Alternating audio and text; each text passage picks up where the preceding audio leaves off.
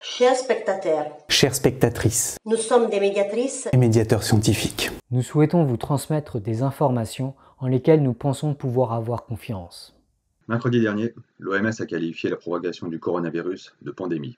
C'est une situation inédite qui nous semble justifier notre mobilisation exceptionnelle. En ce moment même, de par le monde, des milliers de personnes infectées par la maladie Covid-19 sont en train de se battre pour leur vie. En Chine, le coronavirus a déjà causé des milliers de morts, et si sa propagation semble aujourd'hui maîtrisée, cela n'a été qu'au prix de mesures de confinement très fortes. Dans le reste du monde, et particulièrement en Europe, sa progression continue à un rythme élevé. Dans certaines régions parmi les plus touchées, les médecins sont parfois contraints de choisir quels patients soigner. et quels patients ne recevront pas les soins adéquats faute de ressources humaines et matérielles suffisantes. Il semble urgent d'éviter que de tels dilemmes traumatisants se posent également à de nombreux autres médecins et familles. Certes, individuellement, vous qui regardez cette vidéo n'allez probablement pas mourir du coronavirus.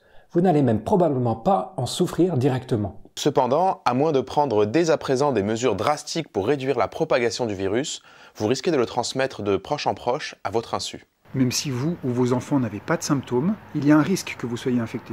Vous risquez de devenir un maillon dans une chaîne de contamination qui pourrait toucher de plus larges populations, en particulier des populations plus vulnérables que vous. Or, ces populations auront besoin de soins intensifs. Et leur traitement pourrait conduire à une surcharge des services sanitaires et hospitaliers. Ce qui rendrait encore plus difficile l'accès à des soins adéquats. La bonne nouvelle toutefois, c'est que vous pouvez agir. Vous pouvez aider à ralentir efficacement la propagation du coronavirus. Pour cela, il vous suffit de suivre les recommandations des services de santé et des gouvernements, même si celles-ci vous paraissent très contraignantes ou disproportionnées. Limitez vos interactions sociales. Annulez vos soirées. Éloignez-vous des foules. Lavez-vous régulièrement les mains avec du savon. Ne serrez pas les mains des autres. Et ne les embrassez pas. Toussez dans votre coude ou dans un mouchoir jetable.